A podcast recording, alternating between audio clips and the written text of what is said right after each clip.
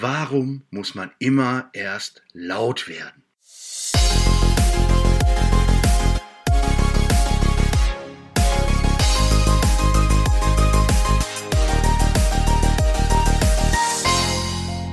Hallo und herzlich willkommen zu meinem Podcast. Ich sag mal, wenn ihr es bis hierhin geschafft habt, brauche ich euch sicherlich nicht zu erklären, was ein Uploadfilter ist oder warum Artikel 13 aus der neuen EU-Urheberrechtsverordnung einfach in die Tonne gekloppt gehört.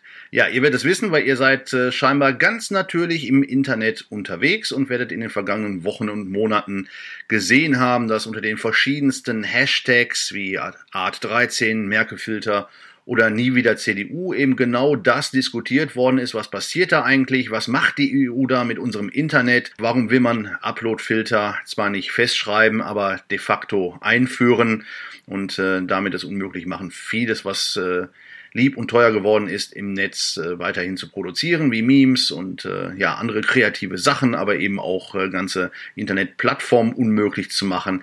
Ich höre einfach mal auf, ich fange es jetzt doch wieder an zu erklären, weil ich eben das Gefühl habe, dass ich äh, vielen Politikern 1.0 das Thema tatsächlich bis heute noch erklären muss, die sich äh, ja ganz verwundert die Augen reiben, wenn ich von Artikel 13 Uploadfilter anfange und die sagen, äh, Artikel 13 Grundgesetz oder wie? Äh, worüber redest du eigentlich? Und ähm, ehrlich gesagt, das haut mich echt um.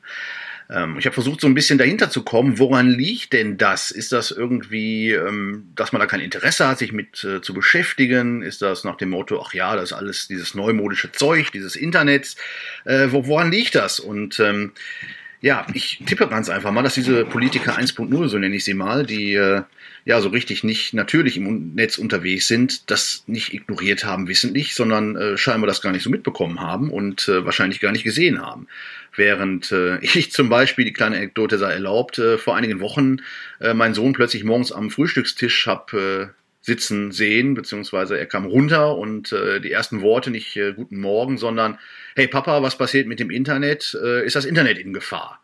Und ich habe ihn groß angeguckt, habe gedacht, was hat der Junge jetzt? Hat er das Internet gelöscht oder was? Und ähm, nee, er hat mir dann eben erzählt, dass er über seine Lieblings-YouTube-Seiten äh, ähm, eben diesen Aufruf oder einen dieser vielen, vielen Aufrufe bei YouTube gesehen hat, ähm, die zum Protest gegen Artikel 13 eben aufgerufen haben. Und der Junge, zwölf Jahre alt, ist voll im Thema und rafft auch, was da geht, beziehungsweise rafft auch, welche Gefahr da besteht. Und hey, liebe Politiker 1.0, das Ganze ist kein neumodischer Kram und das Ganze sind vor allen Dingen keine Bots, die sich da Sorgen machen. Was, was für eine Idee überhaupt, sondern das sind reale Menschen. Das ist die Generation, äh, die euch und auch mich in Zukunft wählen soll. Und wie sollen die uns noch vertrauen, wenn wir gar nicht kapieren, was da los ist und uns in der Folge dessen auch gar nicht damit auseinandersetzen und dafür kämpfen?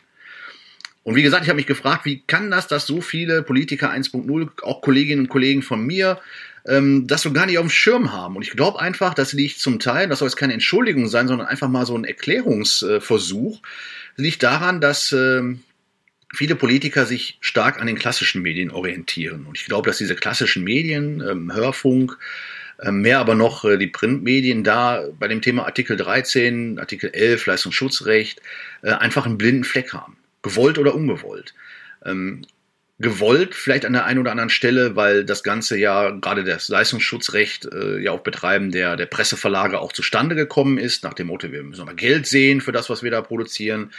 Ähm, stellt ja auch keiner in Frage ähm, da also gewollt ein Stück weit äh, das in eine Richtung lenken, aber zum Teil vielleicht auch ungewollt, denn wo ich immer grinsen muss, äh, Meldungen, die ich schon am Tag vorher oder zwei Tage vorher längst online gesehen habe, rauf und runter, werden dann nach Tagen als äh, die Top-Meldungen plötzlich verkauft und dann gibt's nach, äh, ich weiß nicht wie viel Wochen Diskussion über zum Beispiel den Upload-Filter, auch über Abstimmungen im Europaparlament, plötzlich nach Tagen oder Wochen ein Pro und Contra in meiner Zeitung. Ich denke, wow, da sind sie unter ihrem Stein hervorgekrochen und haben dann auch mal das Thema beritten. Aber was heißt das für uns praktisch als Politiker? Wir leben ja davon, von, von Meinungen auch, zu gucken, wie ist die Meinung da draußen, ähm, wie ist der Widerstreit auch der Argumente. Und äh, wenn wir uns dann alleine stützen auf das, was äh, in der analogen Welt da fabriziert wird und die Presseschau beispielsweise im Landtag, die stützt sich ja fast alleine aus Presseartikeln und Aufpresseartikeln und ähm, Klar, auch noch den ein oder anderen Radiobeitrag. Fernsehen spielt da schon gar keine bis, äh, ja, nein, eigentlich gar keine Rolle.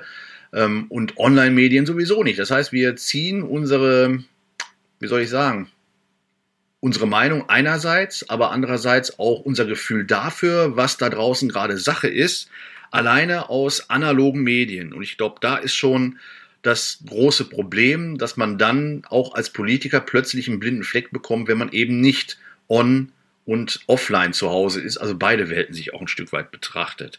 Und erst mit dem Protest, der jetzt so langsam auf die Straße kommt, wir hören von den äh, von den Demos, jetzt nicht von den Freitagsdemos, äh, die auch wichtig sind, dazu später nochmal äh, in einem anderen Podcast, in einer anderen Podcast-Folge nochmal mehr, weil auch das mich gedanklich umtreibt, äh, wieder auch äh, Profipolitiker mit äh, Kindern, mit Jugendlichen, mit den Wählerinnen und Wählern von morgen umgehen, das aber ein andermal.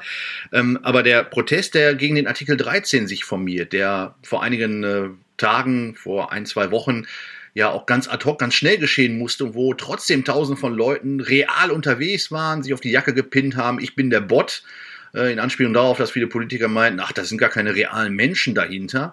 Dieser Protest, der greift jetzt um sich und äh, wir haben am 23. März ja den Aufruf äh, zu zentralen Kundgebungen, äh, nochmal eben die Masse auf die Straße zu bringen. Der ist jetzt so langsam, wachen auch die Politiker 1.0 auf und fragen sich, hey, das scheint ja doch ein Thema zu sein, auch wenn es nicht in meiner Presseschau steht.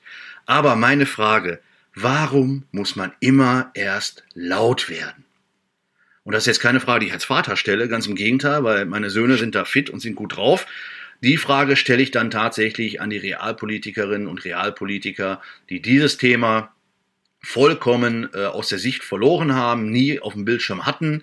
Das sind nicht alle, deswegen sage ich auch nie oder versuche das auch zu vermeiden, zu sagen, die Politik, die gibt's nämlich nicht, sondern die Politik sind ganz viele Politiker und auch Menschen drumherum, das sind auch die Wählerinnen und Wähler. Das kann man nicht pauschalisieren, aber ich fürchte, dass es eben noch ganz, ganz viele gibt und eine ganze Politikergeneration gibt, die 1.0 lebt und deswegen ähm, Entscheidungen und auch Meinungsbildung basieren lässt auf nur einen Teilausschnitt der Wirklichkeit und an all die hier der Appell und der dringend und ernst gemeinte Tipp und Wunsch, schaut nach rechts und nach links und äh, nicht nur ARD und ZDF, die Süddeutsche und die FAZ sind Leitmedien.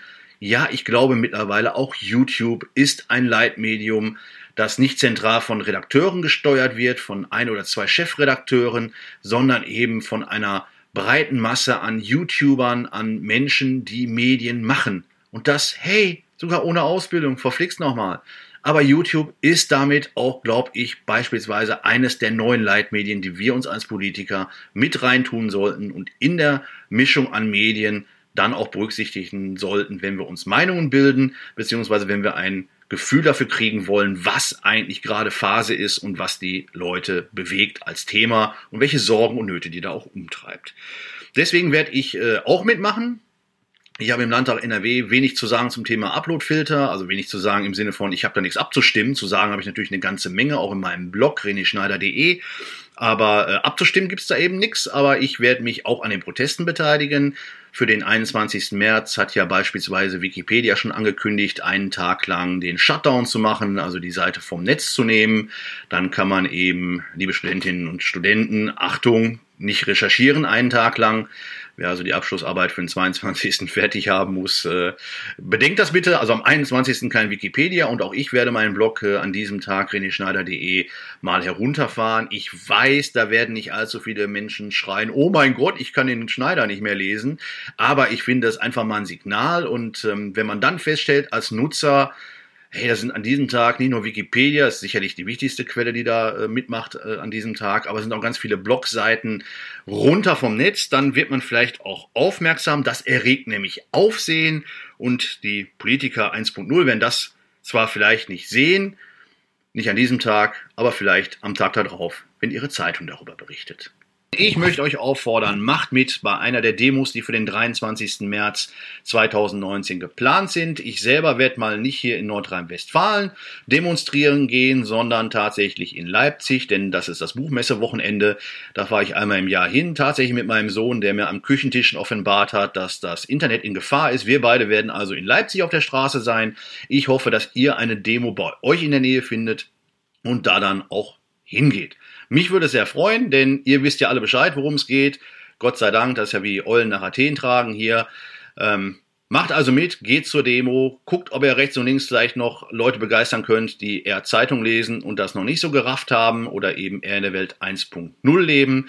Das gilt auch für den ein oder anderen Europaparlamentarier, die könnt ihr ja auch anschreiben und äh, da werde ich euch den ein oder anderen Link hier in die Shownotes packen, damit ihr seht, wo man und auf welchen Kanälen man alles Protest machen kann. Es lohnt sich auf jeden Fall, seid ihr wenigstens wachsam, tut ihr was gegen Artikel 13 und Uploadfilter. Ganz in diesem Sinne, hoffe ich, dass unser Protest Erfolg haben wird und bis dahin sage ich einfach mal, Bleibt gesund, passt auf euch auf und auf Wiederhören bis zum nächsten Mal.